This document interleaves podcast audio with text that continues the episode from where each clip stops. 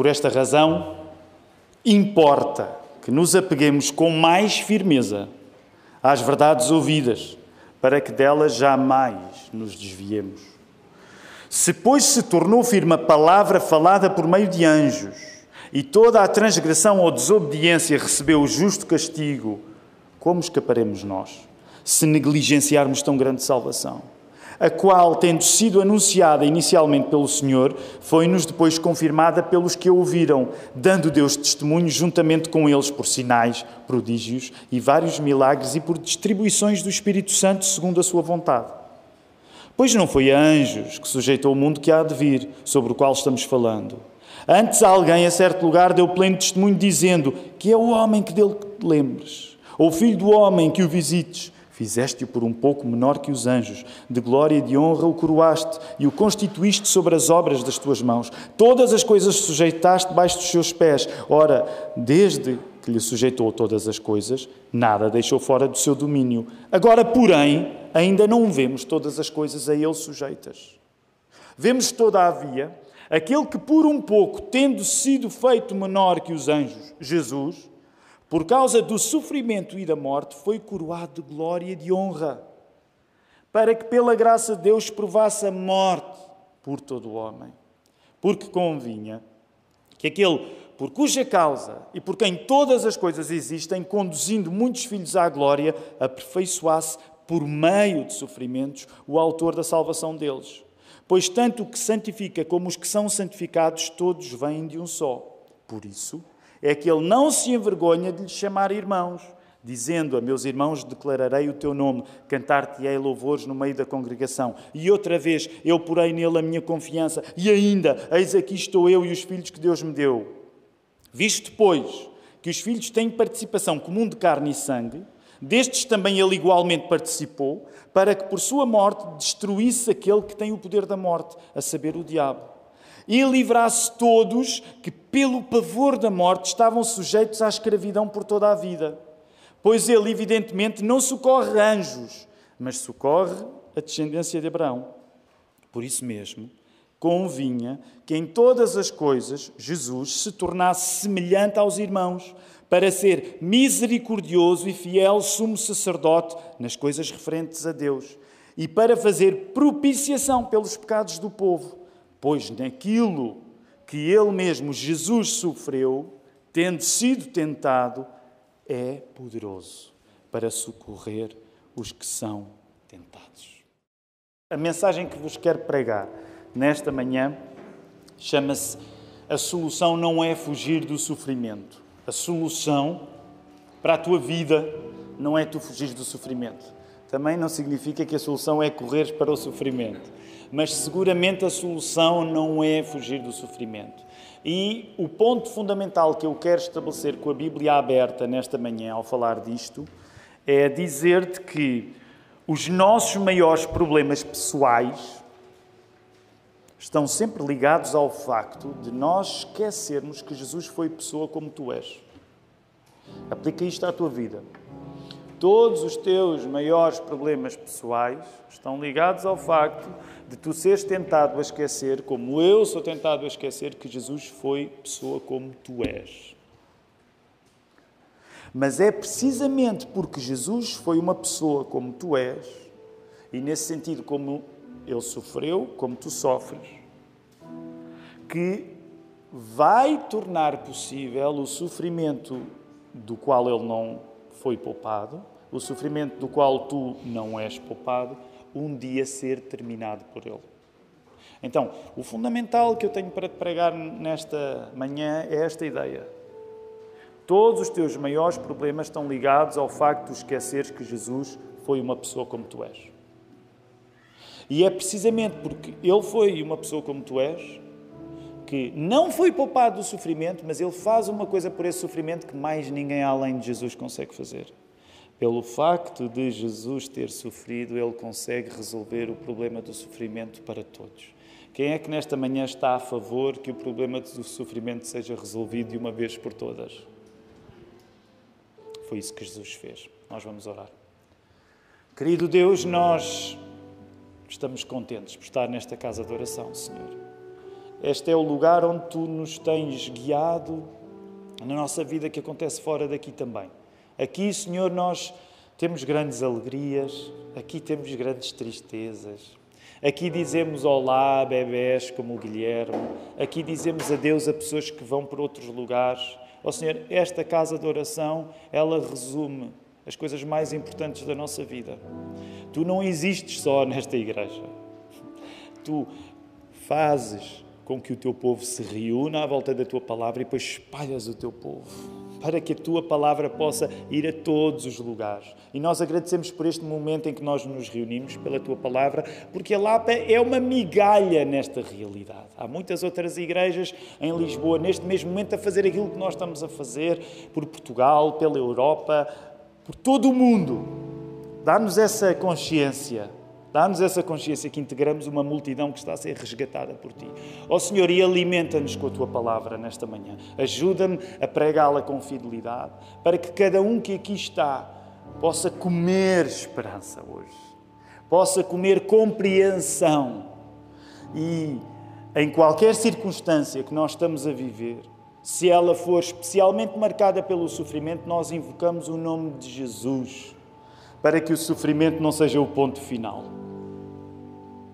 mas que nós tenhamos toda a confiança para fazer aquilo que esta palavra nos vai chamar a fazer, que é deixarmos que sejas tu a tratar dos nossos problemas, do nosso sofrimento. E por isso nós oramos isto com vontade, nós oramos isto com, com descaramento santo. Nós oramos isto, nem é no nosso nome, nem é na nossa vontade, nem é na intensidade dos sentimentos que temos. Nós oramos isto num nome melhor através do Espírito Santo. E esse nome é o nome de Jesus. Amém. Amém. Vamos voltar ao texto. Meu querido irmão, minha querida irmã, hoje é importante olhares para o capítulo 2. Nós estamos eh, mergulhados nesta série aos Hebreus, como o Marco explicou. Há uma expressão tão bonita que o Mark usa em inglês que nós não temos uma tradução direta. Vocês ouviram? Ele usou a expressão eh, quando ele estava a explicar que os homens também estão a estudar Hebreus. E quando nos recordamos que as mulheres estudaram Hebreus há meia dúzia de anos, então o Mark dizia: eh, fiquem descansados, que isto não é um overkill. E não há uma maneira portuguesa de traduzir bem overkill. Se traduzíssemos à letra, era sobre-morte, ultra-morte, hiper-morte, uma coisa assim. E ninguém fique a julgar que vai sobremorrer hoje por estarmos a estudar tanto a carta aos Hebreus. Mas é uma das coisas que nos está a saber bem nesta rentrée, neste regresso ao trabalho, é nós entrarmos profundamente nesta carta. O que significa que eu vou pedir que tu faças a tua parte, ok? Nós estamos todos preparados para isto, para entrarmos aqui nesta carta. Nós, há duas semanas, nós ouvimos-la ser lida do início ao fim e hoje queremos ir ao capítulo 2. Uma das coisas que eu tenho partilhado contigo, à medida que nós vamos falando acerca destes assuntos, se tu tens dúvidas acerca desta carta, não te esqueças que nós voltamos a estar reunidos às quintas-feiras só para voltar ao texto do sermão e para colocarmos as nossas perguntas, às quintas às oito da noite nós estamos aqui. É uma reunião fantástica. Se tu não conseguires estar, usa a internet em uh, reunião.igrejadalapa.pt. Podes assistir à reunião. Não precisas de ser membro da Igreja da Lapa para o fazer em qualquer lugar onde estejas. Portanto, se tens perguntas, à medida que eu for pregando esta mensagem, toma nota dessas perguntas, envia para nós, porque é assim que nós vivemos como comunidade da palavra, uns com os outros. Então, uma das coisas que temos dito esta hora, aqueles que já entraram no texto estão recordados que a carta aos Hebreus estabelece uma contraste, um contraste constante entre Jesus e algumas das coisas mais sagradas do Velho Testamento. Porquê? Eu vou tentar resumir muito rapidamente. Porque estes hebreus seriam cristãos que tinham tido uma origem no judaísmo, tinham vindo do judaísmo, mas como agora estavam a passar por dificuldades, Dificuldades essas ligadas ao facto de serem cristãos, estavam a ser tentados a pensar assim: talvez isto de me ter tornado cristão não tenha sido uma grande ideia. E deixa-me dizer-te uma coisa, meu irmão: se tu és um cristão a sério, tu vais pensar muitas vezes isto pela tua vida fora. Se tu és um cristão sério, tu muitas vezes vais pensar: se calhar não foi uma boa ideia isto de me ter tornado cristão. Porquê? Porque tu vais sentir consequências negativas do facto de seres cristão. E nesse sentido, tu deves compreender a maneira como estes hebreus se estavam a sentir. Porque eles estavam a ser tentados a pensar assim: se calhar, talvez seja melhor eu deixar-me desta coisa do cristianismo e voltar ao judaísmo. Por isso é que ao longo da carta aos Hebreus aparece um contraste constante, em que o autor da carta fala em algumas das melhores coisas do judaísmo, da Bíblia hebraica, do Velho Testamento, e diz essas coisas são boas, mas Jesus é melhor. Ele faz essa comparação primeiramente com o quê? Com o assunto que nós estivemos a falar na semana passada. Por isso, ajudem-me. O que é que nós começámos a falar na semana passada como comparação? Porque há várias comparações que vão ser feitas. Nós estamos a falar no capítulo 2 da mesma coisa que estávamos a falar no capítulo 1. O autor está a dizer que Jesus é melhor do que os anjos. Então, volta aí ao teu capítulo 2 e percebe isto. O autor está a dizer-te, pessoal, não desistam, porque os anjos são bons, têm importância, mas Jesus Cristo é melhor que os anjos. E por isso, se vocês voltarem ao verso 1 do capítulo 2, vocês notam na maneira do autor da carta aos Hebreus falar que de facto a, a parada está elevada. Dependendo da tradução que tu estás a usar, por exemplo, na Almeida Revista e Atualizada, o verso 1 do capítulo 2 diz assim: Importa que nos apeguemos com mais firmeza às verdades ouvidas o que significa que a maneira como aqueles hebreus estavam a confiar em Jesus não chegava. Eles precisavam de se agarrar mais fortemente a Jesus. Vai aplicando estas coisas, por favor, à tua vida. Porque é como se a palavra te estivesse a dizer neste momento também: será que tu te estás a agarrar a Jesus da maneira suficiente? Tu precisas te agarrar mais a Jesus. Então, significa que todas as coisas que a carta vai prosseguir a dizer significam que estes assuntos são da máxima importância. Porquê? Porque o modo como tu te estás a agarrar a Jesus, assim só não chega. Vais ter de agarrar muito mais firmemente. É isso que o verso 1 te está a dizer. E o texto vai prosseguir numa dinâmica que em grande parte nos escapa. Porquê? Porque nós estamos a ler traduções em português. Tu não precisas de ser um entendido no grego, eu não sou. Mas sabes, uma das coisas interessantes que tu podes fazer volta e meia, se queres ir mais fundo no estudo da palavra de Deus, mesmo que não tenhas aprendido grego, volta e meia tu podes fazer isto, que eu fiz isto durante esta semana e ajuda-me. Por exemplo, vais ao YouTube e colocas lá uh, Hebrews. Eu digo, porque provavelmente em inglês a busca é mais rápida. Hebrews. E colocas Greek. E vais encontrar pessoas a ler o texto no grego original. Mesmo que tu estejas perdido, porque é grego para ti aquilo, não é? Mas uma das coisas que vais uh, poder notar é que a maneira como as palavras estão colocadas significam, significa que há sons fortes. E neste, por exemplo, no verso 2 e no verso 4, há uma certa música no texto, que como nós estamos a ler uma tradução em português, nos escapa. Então, isto é uma das coisas fascinantes neste texto da carta aos Hebreus. Porque, apesar de nós estarmos a entrar numa secção que é intensa por ser um aviso, tu tens a urgência de um argumento que está a ser estabelecido. Que argumento é esse? Não há nada melhor do que Jesus. Mas a maneira como esse argumento está a ser feito não deixa de estar vestido num estilo cuidado, mas intenso. Isto é uma das coisas que faz a carta aos Hebreus assim um, uma carta especial no Novo Testamento. Porque aquilo que está a ser dito está a ser dito com muita força, mas está a ser dito com muito estilo também. Estilo muito cuidado. E se tu reparares, vê aí o início do teu capítulo 2. Verso 1, 2, 3, 4. Tu apercebes que há um tom, como já mencionei, de aviso de cuidado. De um modo geral, eu creio que vocês concordarão comigo, de um modo geral, nós não gostamos de receber avisos. De um modo geral, nós não gostamos de receber avisos. Porque, de um modo geral, quando alguém nos avisa e diz: Cuidado, Tiago, eh, nós gostamos de pensar que somos capazes de estar atentos e de não precisar da intervenção de terceiros para fazermos as coisas certas, certo? Alguém se sente assim? Quem, quem gosta de ouvir avisos? Ah, eu gosto muito que as pessoas me digam, cuidado! No geral, nós não gostamos. E, curiosamente, nesta carta aos Hebreus, há cinco secções assim. Cinco ocasiões onde o autor vai dizer, cuidado! Para tu veres a intensidade que o autor mete nesse cuidado, volta aí ao teu verso 3. Dependendo da tradução que estás a usar. Por exemplo, vou ler agora na Almeida século XXI. Como escaparemos se desconsiderarmos tão grande salvação? Vou ler na Almeida Revista e Atualizada. Na Almeida Revista e Atualizada diz assim: Como escaparemos nós se negligenciarmos tão grande salvação? E agora vou fazer a minha própria tradução dinâmica. Como é que tu te vais safar se não te agarrares a esta salvação? este o tom, como é que tu te vais safar? Se não te agarrares melhor a Jesus. Avança aí. Estes primeiros quatro versos fazem esta secção de cuidado, senão não te safas.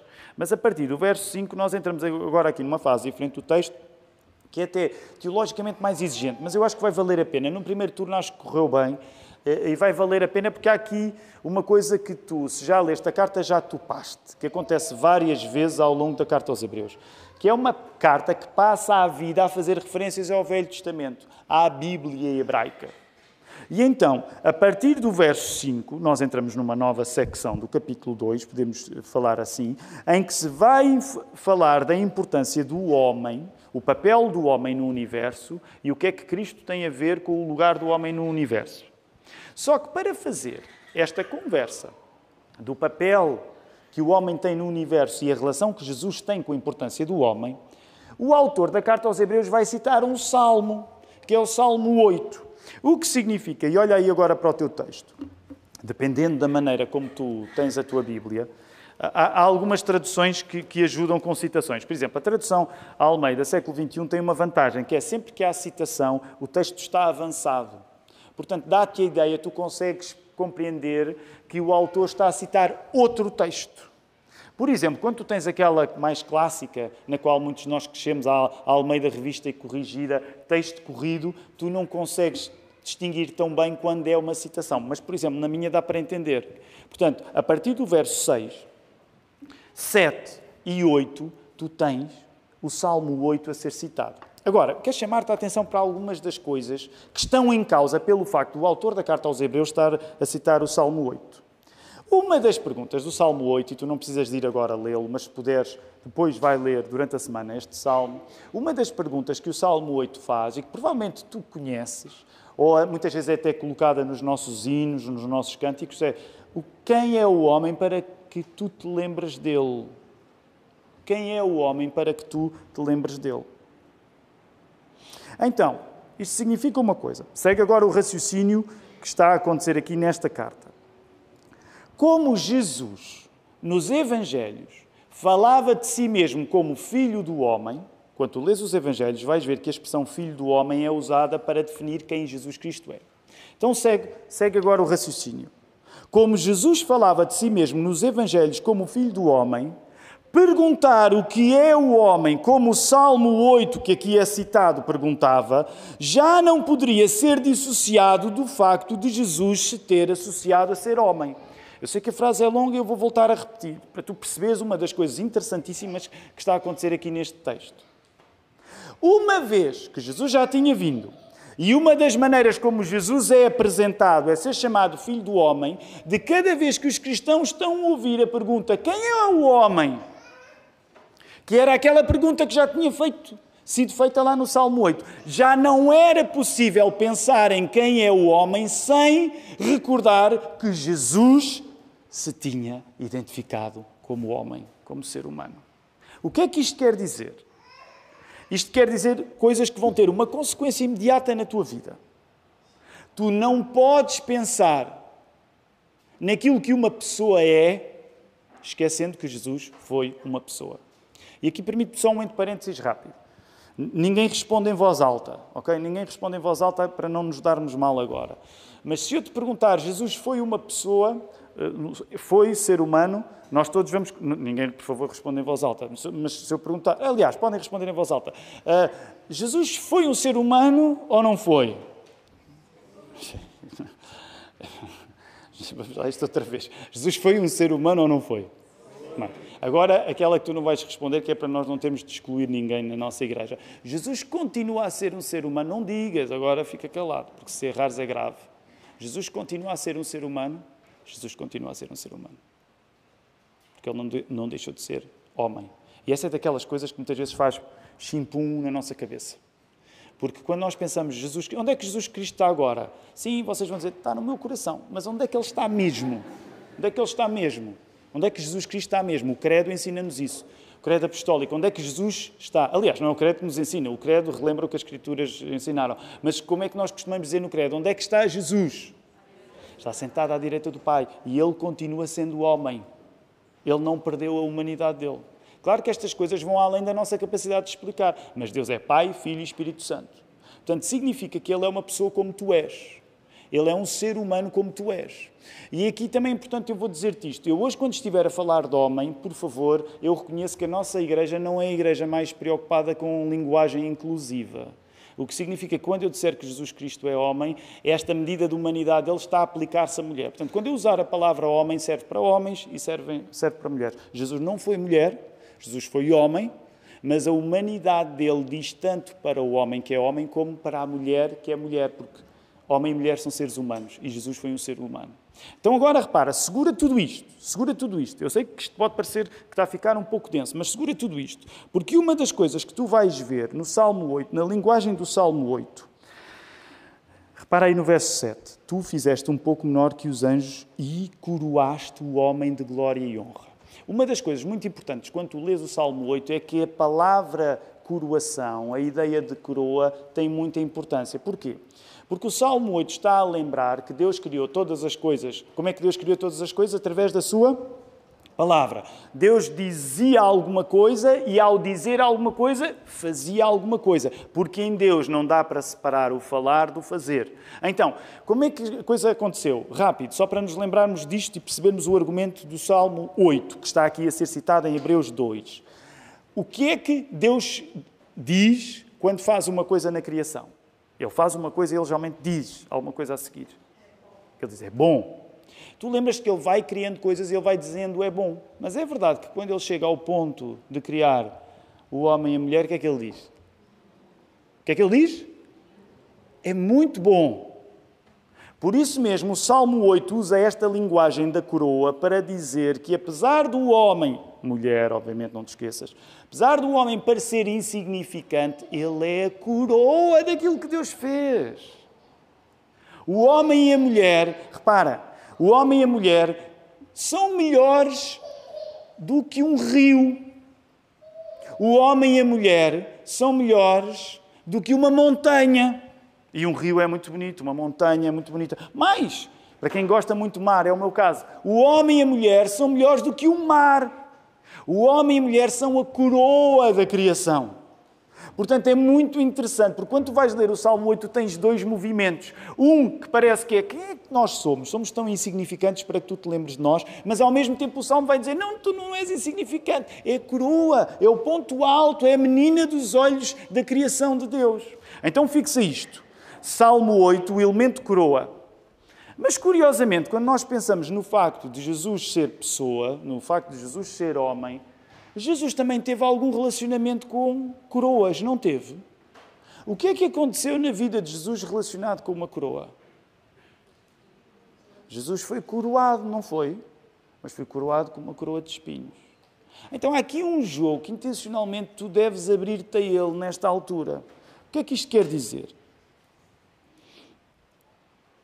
Está a ser sugerida uma relação entre a coroação do homem, no Salmo 8, e a coroação de Jesus, no verso 8 e 9.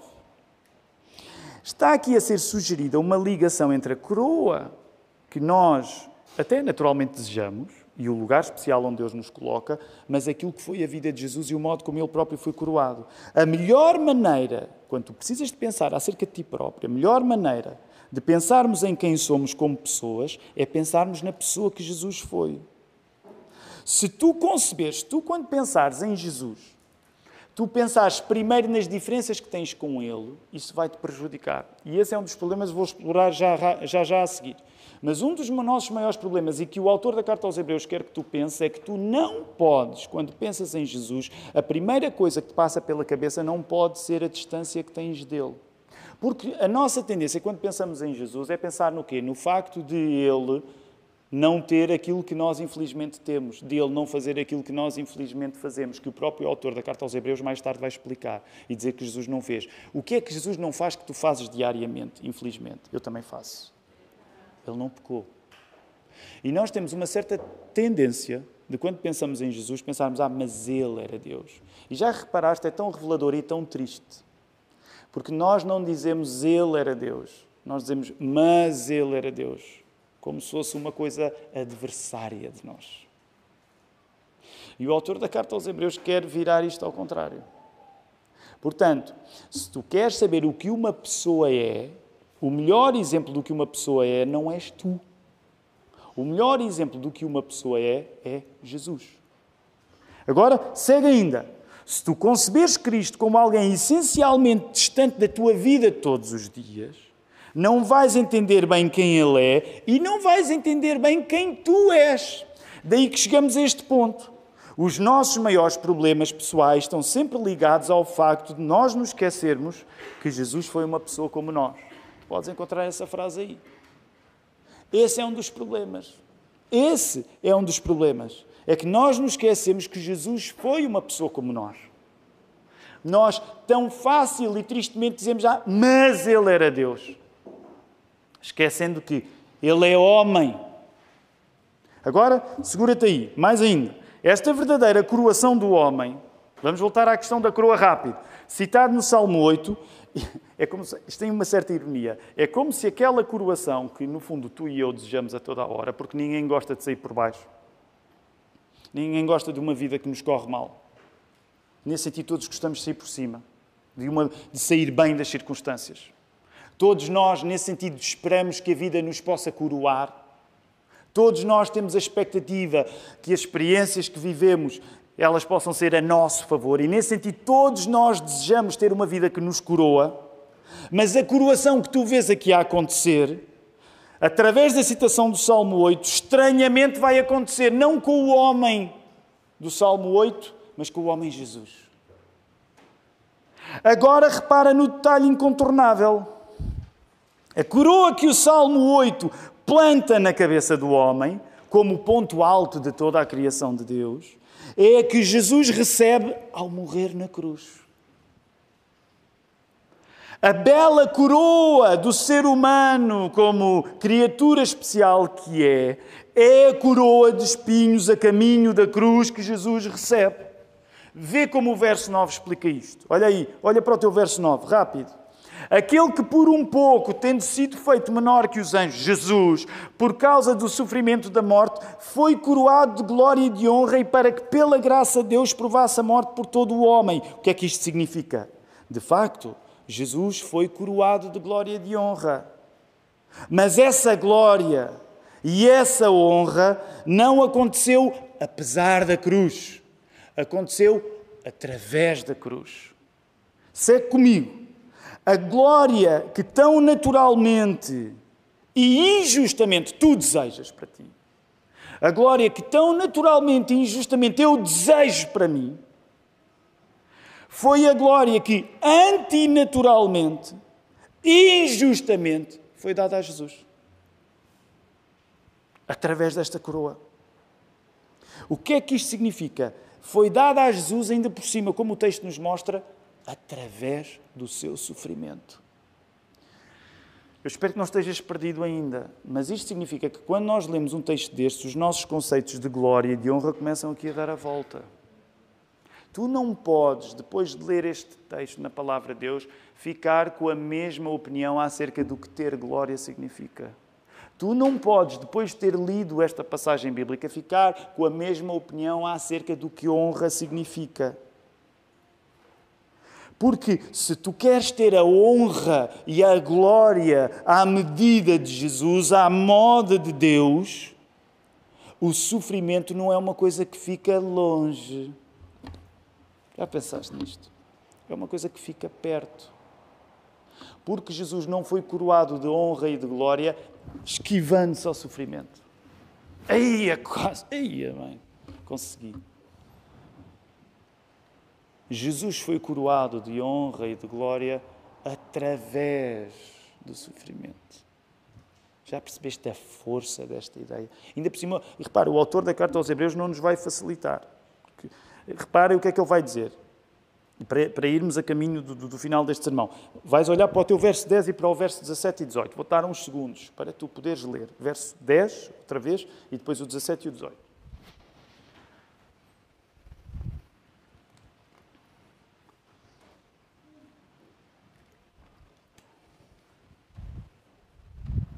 Vou ler-te na tradução que tenho aqui em eh, Almeida Revista e Atualizada. Porque convinha que aquele. Quem é, quem é aquele? Estamos a falar de quem? Força! Estamos a falar de Jesus. Convinha que aquele por cuja causa e por quem todas as coisas existem, isto agora não dá para detalhes. Portanto, quinta-feira voltamos aqui, mas repara, isto é muito denso. Porque está, convinha que aquela pessoa por quem todas as coisas existem, isto só aqui dava outro sermão, porque o que está aqui a ser dito é que tu só estás aqui porque a palavra criadora, o que encarnou em Jesus, te criou. Sem Jesus tu não existes. Isto não tem a ver se tu acreditas em Jesus. Não tem nada a ver se tu acreditas. Tu podes não acreditar em Jesus. O facto é que tu não existirias se não fosses Jesus. Portanto, agora repara a quantidade de ideias. Uh, enormes que aqui está. Porque convinha que aquele por cuja causa e por quem todas as coisas existem, conduzindo muitos filhos à glória, aperfeiçoasse por meio de sofrimentos o autor da salvação deles. E há aqui questões que tu podes ter, dizer, como assim Jesus precisa ser aperfeiçoado através dos sofrimentos? Eventualmente podemos falar nisto na quinta-feira, para perceber o que é que isto quer dizer melhor.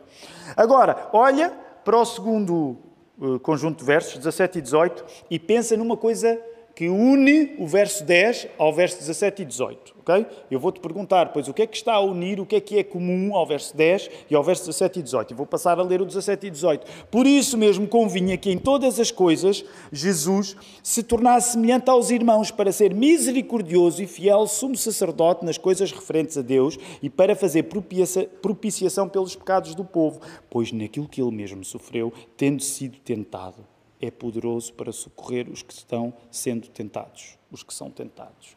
O que é que é igual nos dois textos? O pessoal que esteve no primeiro turno, os músicos não podem responder nem os pastores. O que é que é igual no primeiro texto e no segundo texto? O que é que está aí em comum? Força. O que é que é igual? O que é que reparaste que é igual? Se repete.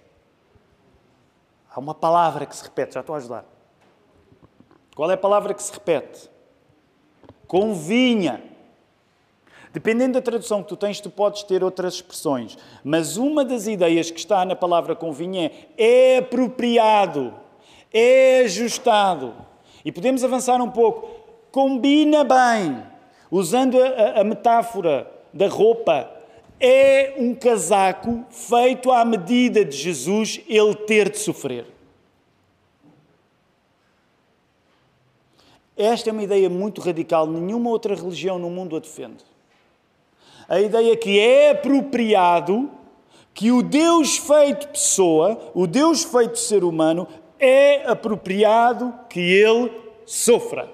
Fica bem com Deus encarnado sofrer. Pensa bem nisto. Fica bem a Deus encarnado sofrer. Convinha. É o fato certo para ele. Está feito à medida que Deus encarnado sofra. O que é que isto significa? Por que razão é que o sofrimento fica bem a Jesus e o que é que de bom poderá vir para nós daí? Essa é a questão que se coloca e que eu quero encerrar o nosso culto tentando respondê-la brevemente. Resumidamente, o verso 10 está a dizer uma coisa: olha, era bom que Jesus sacerdotizasse através do sofrimento. Sacerdotizar nem é um verbo, eu creio. Não, não procurei, mas é, Estamos aqui a inventar, é um neologismo. Sacerdotizar, o que é que significa sacerdotizar? O que é que é o sacerdote? O que é que o sacerdote faz? Não sei se alguns se recordam, há dois anos nós estudámos uh, o, capítulo 3 prim, do primeiro livro de Reis. Eh, deu origem até a um livro, vocês podem comprar na internet, ele não existe em Portugal, mas foi editado no Brasil, que se chama Doidos por Discernimento. E é o resumo dessa série de mensagens que nós estudámos aqui, na Lapa. E uma das coisas que na altura falámos, a partir do exemplo de Salomão, é que apesar dele ser rei, havia também uma função do rei que era semelhante à do sacerdote. Qual é a função do sacerdote? O sacerdote mete-se no meio. O sacerdote mete-se no meio entre Deus e entre quem? E os? Entre Deus e os homens. Não é pelos anjos. Mesmo o autor aos Hebreus. Não é pelos os anjos não precisam de sacerdote. Ele, ele deixa implícita essa ideia. É por nós, homens e mulheres. Então o que é que isto quer dizer? Jesus, porque Jesus é o sumo sacerdote, ele tinha de se meter no meio desta confusão, que é aquilo que o nosso pecado provoca: morte, caos, ofensa a Deus, desobediência. Então, convinha que Jesus sacerdotizasse através do sofrimento. Jesus tem de se meter no meio, não esquivando-se das coisas más da vida, mas Jesus tem de se meter no meio do estrago que nós provocamos através do nosso pecado, ajudando-nos a reconduzir-nos a Deus, enfrentando o estrago. Mais ainda, sofrendo o estrago. É essa a ideia de propiciação. O estrago tem de ser sofrido Novamente, Jesus não vem aqui para andar a fintar a vida e escapei-me desta, escapei-me da outra, quase que ia apanhar. Jesus não anda aqui a driblar o sofrimento. Pelo contrário, o autor da carta aos Hebreus diz que Jesus está a ser coroado de glória e honra, levando o sofrimento, assumindo o sofrimento sobre si. Então, esta é uma ideia poderosíssima, nos está aqui a ser dita no verso 10. Agora repara o que é que o verso 17 e 18, para irmos terminar, o que é que o verso 17 e 18 está a dizer? Convinha que pela semelhança que Jesus tem conosco, porque é que Jesus tem semelhança conosco? Porque Ele sofre como nós sofremos, porque Ele é uma pessoa como tu és, porque Ele é um ser humano como tu és.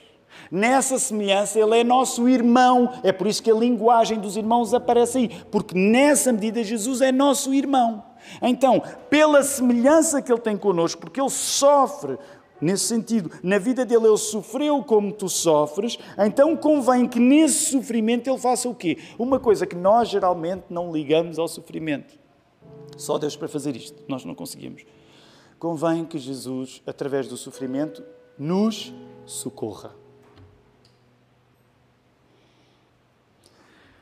Relembremos o contexto, uma última vez. Relembremos o contexto desta carta aos Hebreus. Aquele pessoal começa a passar mal, começa a sofrer, começa a, a, compreender o que é que perseguição pode querer dizer na vida. E o que é que eles pensam? É para este sofrimento, eu não, não estou para isto. Não foi para isto que eu me alistei. Eu, quando quis ser cristão, eu não me alistei numa escola de sofrimento. Qual é a tentação deles? Qual é a tua tentação? Quando a coisa fica difícil na tua vida, a coisa fica difícil na tua vida e tu dizes eu preferia que a coisa não ficasse difícil. Eu preferia que o sofrimento desaparecesse. Então, o que é que o diabo consegue na nossa vida nessas alturas? Nós achamos, nós achamos que o sofrimento acabamos por usar o sofrimento como uma razão para nos afastar de Deus. Aqueles hebreus estavam a achar que talvez fosse melhor deixarem de ser cristãos. É como se o autor da carta aos hebreus estivesse a dizer isto, e eu tenho de ser muito sucinto para resumir. O que é que o autor nos está a dizer? O que nos está a ser dito é para nós não deixarmos que o sofrimento nos afaste de Cristo. Quando foi através do sofrimento que Ele se aproximou de nós? Sei que é uma grande volta para chegar aqui. Mas percebe isto? Não faças do sofrimento uma razão para te afastar de Cristo, quando foi através do sofrimento que Cristo se aproximou de ti. É isto que está aqui a ser dito. E é a coisa mais natural em nós quando sofremos é querermos afastar-nos do sofrimento. Não entendas mal o que eu te estou a pregar. Eu não estou a dizer, ei, abraça o sofrimento, corre para o sofrimento, pensando, ei, grande comunhão com o Senhor que eu vou ter agora neste momento de sofrimento. E deixa-me dizer aqui, eu quero fazer uma crítica acertada, justa, não quero exagerar nela. Em grande parte é isso que o catolicismo vende. Quanto mais tu sofres, de certa maneira, mais purgas. E nós não somos católicos. Com todo o respeito temos pelo catolicismo, mas nós não somos católicos. Tu não te tornas mais santo por sofreres muito.